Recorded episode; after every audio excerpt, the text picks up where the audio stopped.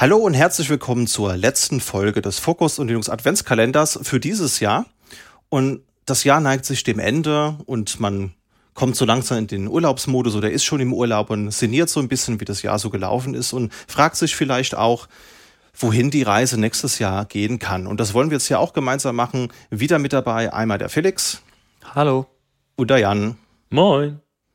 Ja, und die Frage, die sich jetzt stellt für Linux und das Jahr 2024, aber eigentlich sind es ja mehrere Fragen, die wir beantworten wollen. Das wäre, was mir so einfällt, wo ist the latest shit? Wo ist das denn? Wo passiert das denn? Wo ist der Merger? Wo ist hier Immutability? Wo sind die Container? Wo ist hier Auto-Remediation? Ich sehe da so ein paar Flatpaks, ein paar Snaps, aber das ist es doch nicht. Linux, was soll das denn? Das wird doch jetzt 33 Jahre alt nächstes Jahr. Ich kann, ich kann mich daran doch nicht mehr erlabern. Das muss doch weitergehen. Wo ist das alles? Das ist ja alles so eine Comfortzone. Oder wie seht ihr das? Ähm, genau, also da gibt's äh, so ein paar Themen, die ich, die ich ansprechen möchte im, im Rahmen von der Folge hier, die mich so ein bisschen stören äh, oder die, die ich so ein bisschen bei uns sehe. Äh, und zwar habe ich gleich als ersten Punkt hier, das, der ist von mir. Ein solider App-Container-Standard. Da muss endlich mal irgendwie ein Konsens her. Es kann doch nicht sein, dass wir immer noch irgendwie über Flatpak, App-Image und Snap diskutieren. Es ist 2024. Äh, können wir uns bitte auf was einigen? So, ich bin auch, also ich kann mich auch auf Debian.deb einigen. Also wenn einfach alle Debian-Pakete existieren, Liebe geht raus, äh, wäre ich auch zufrieden.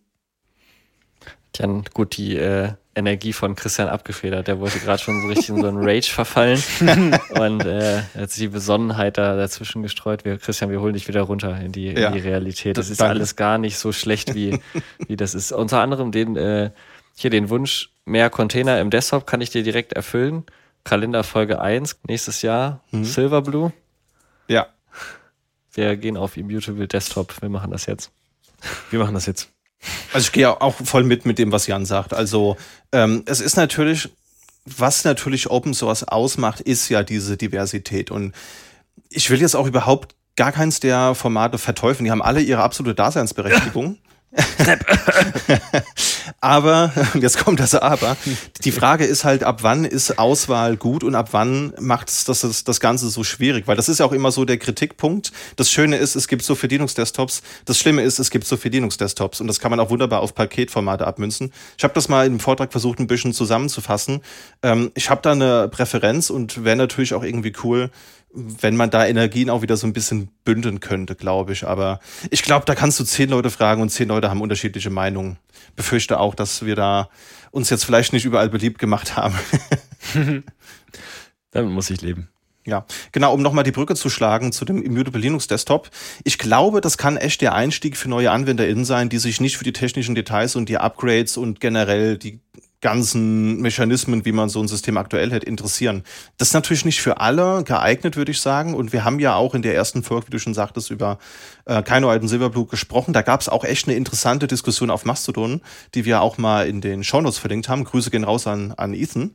Ähm, er hat nämlich gesagt, er ist zum Beispiel Linux Desktop Power User, er nutzt das beruflich und privat, hat aber keinen IT-Background. Das heißt, er hat wenig Vorwissen zu Containern und das interessiert ihn auch offen gesprochen nicht so. Und er sagt halt, er sieht da zum einen halt entweder so diesen, diesen Power User ähm, Use Case, wie ihn ja auch Robert geschildert hat, ne, dass man halt einfach vorne mit, mit dabei ist und sich dann mit Containern die neuesten Anwendungen halt auch auf sein Endgerät zieht. Oder man sagt halt, man will diese, und er hat das iOS Experience genannt, das fand ich sehr, sehr treffend formuliert, mm, wo du halt einfach einen funktionierenden Desktop hast und wenn der halt mal nicht funktioniert und deine Flatpaks irgendwie Grütze sind und alles, na, dann deployst du es halt neu und holst dir aus dem Backup deine, deine Flatpaks wieder rein. Ich bin der Meinung, die Experience, die kann und muss ja auch noch ein bisschen verbessert werden, ist vor allen Dingen relevant für hier auf der Linux Desktop. Wir alle wissen, das wird irgendwann eintreten. Aber ich glaube, das geht in die richtige Richtung. Also ich selbst kann es mir als Daily Driver auch noch nicht vorstellen, glaube aber, dass das ein spannendes Thema sein kann. Ja, ich finde vor allen Dingen die Frage eigentlich interessant. Das ist ja das, also da bräuchte man eigentlich eben noch mehr, wie äh, Grüße gehen raus an, an Easton, mehr quasi Leute, die ähm, ja, ich, ich weiß nicht mit der Sicht, aber es geht ja so ein bisschen drauf, mit welcher Sicht man halt drauf guckt, ne? Also ich zum Beispiel, wenn man jetzt diese, das haben wir glaube ich schon mal gesagt, wenn man jetzt diesen Container-Background hat, so und halt okay grob weiß, was im Hintergrund oder ahnen kann, was im Hintergrund passiert, dass einem dann das dann so vorkommt, also hey, das kann doch jemand, der so reinkommt, kann das doch gar nicht irgendwie bedienen.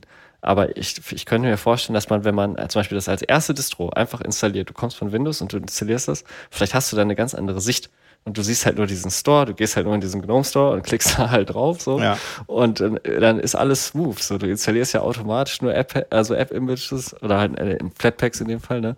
Und äh, ja, dann ist alles, ja, dann ist alles schicki und denkst dir, ach, wie toll funktioniert das hier? Nie Probleme mit Updates. Ich weiß nicht genau, ob das vielleicht müsste jetzt jemand von euch, der das noch nie hatte, der noch keine Distro hat und einfach nur so gestolpert ist über Focus on Linux, auch wenn er gar kein Linux nutzt. Heute ist der Tag, installier dir doch mal Hannah Montana Äh, Linux, ja.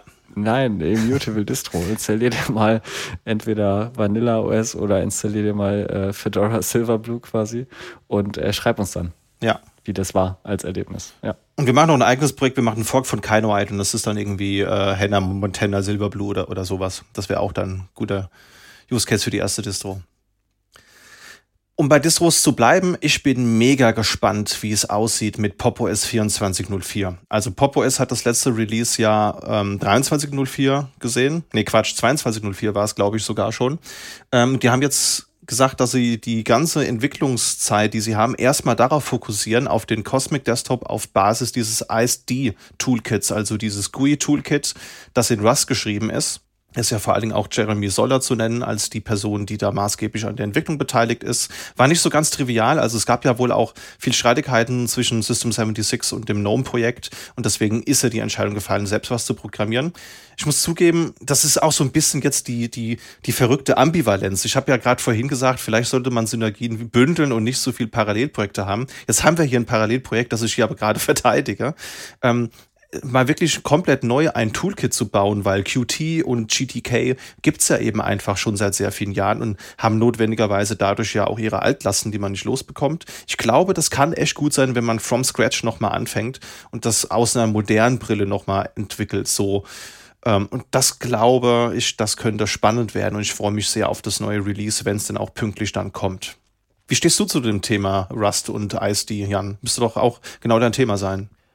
Ich bin auf jeden Fall gespannt, gerade so im Rust Space fehlt's an guten Grafikbibliotheken noch. Da sind alles, vieles ist so ein bisschen halt das, was, was es schon an Grafikbibliotheken gibt, äh, haben C-Bindings, also es gibt dann Rust-Bindings für die, für die C-Bibliotheken. Also es gibt GTK gibt's in Rust und ähm, IMG UI. Ähm, aber es noch nicht so richtig Rust-Native-Kram und äh, ich glaube, das wäre ein guter Schritt dahin, wenn wir so, ein, wenn wir so eine ähm, Basis dann kriegen.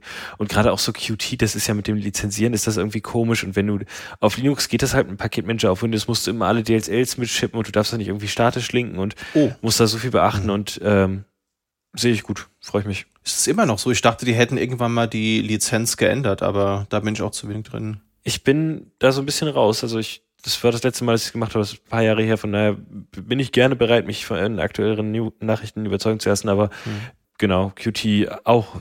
Ich habe immer früher gerne mit dem Qt Creator rumgespielt. Das ist so ein UI-Ding. Da kannst du dann UIs zusammenklicken und zusammen basteln und der generiert dir ein bisschen Code dazu. Ich erinnere mich aber auch, wie oft das Ding gecrashed ist. Also Qt immer so ein bisschen, genieße ich immer mit Vorsicht. Ja. Ja, wir werden auf jeden Fall berichten, liebe Zuhörer, nächstes Jahr, wenn das Ganze dann, dann rauskommt. Bin auf jeden Fall gespannt. Und ich glaube, das nächste Thema ist von dir, Jan. Genau. Wir waren gerade schon bei Rust. Ähm, ich habe gerade mal äh, zur Vorbereitung auf die Folge auf Phoronix nachgeschaut, wo eigentlich der Rust ähm, Support im Kernel steht. Der wurde wohl mit 6.1 reingemerged, aber seitdem ist da nicht viel passiert. Ich habe jetzt mal geguckt, ähm, die letzte richtige Rust News ist tatsächlich die, das Reinmergen in 6.1 aus dem Oktober. Und seitdem gibt's nichts Neues.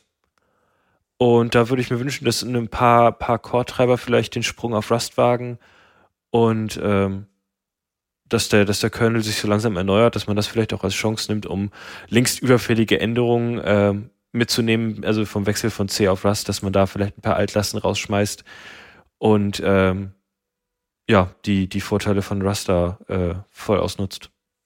Genau, nächstes Thema hat mit der Shell zu tun. Genau, das ist auch von mir.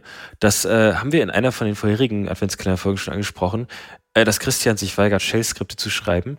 Und da gehe ich auf jeden Fall mit. Ich, ich habe mich schon so oft geärgert, dass ich in irgendeinen Edge-Case gelaufen bin bei Bash-Scripting, dass ich irgendwie mit dem, das, das hat mich, äh, das hat mich gewurmt. Da war ich auf Ubuntu unterwegs und da ist nicht Bash die Default Shell manchmal, mhm. sondern Dash. Und ja. ähm, die macht dann wieder irgendwas subtil anders und breakt dann irgendwas. Und ähm, dann musste ich über LDAP eine andere Default Shell setzen, damit mein Skript funktioniert. Und oh, habe ich mich da geärgert. Äh, ich hätte gerne eine Alternative. Ich glaube, Perl war mal gedacht als Alternative für Bash. Ähm, Uff. und also ich hätte gerne irgendwas, was besser als Bash ist und besser als Perl. Ähm, Cornshell. Cornshell? Back to the roots, genau. Oder Fisch. Fisch, Fisch habe ich schon viel Gutes von gehört. Äh, und ich, so ziemlich jedes coole Z-Shell-Plugin, was ich mir für meinen OMIZ-Shell hole, steht dran, äh, dass es die Funktionalität wie Fisch herstellt. Aber ich hätte gerne Shell mit einer gescheiten Scripting-API, äh, vielleicht einfach, dass Bash sich sagt, hey, wir, das Bash-Skripte sind jetzt Legacy und äh, die werden noch supported, aber wir haben jetzt eine neue, coolere Scripting-Schnittstelle und wenn die benutzt, dann kriegt ihr gescheite Funktionen, kriegt ihr Klammern, äh, kriegt ihr auch irgendwie bessere Lint-Tools und äh, ja, das einfach, dass man da so ein bisschen pushert, dass man von, von Bash-Skript wegkommt, von Shell-Skripten. Ich habe eine gute Überleitung, pass auf. Und zwar habe ich mitgebracht als Vorsatz für uns alle und vor, also für mich, ich habe es mir vor allem vorgenommen, mal gucken, ob ich dieses Jahr umsetzen kann. Ich muss mir, glaube ich, mal dafür extra Zeit blocken und zwar mehr zu contributen. Mhm. Weil als quasi jemand, wenn wir uns jetzt schon mit als im Podcast mit Linux beschäftigen, mit Open Source generell, ähm, man sollte generell einfach mal, es, es kann eigentlich nicht so schwierig sein und ich habe mir das mal vorgenommen, mich da mal ein bisschen umzugucken und ob ich da meine Fertigkeiten irgendwo einbringen kann.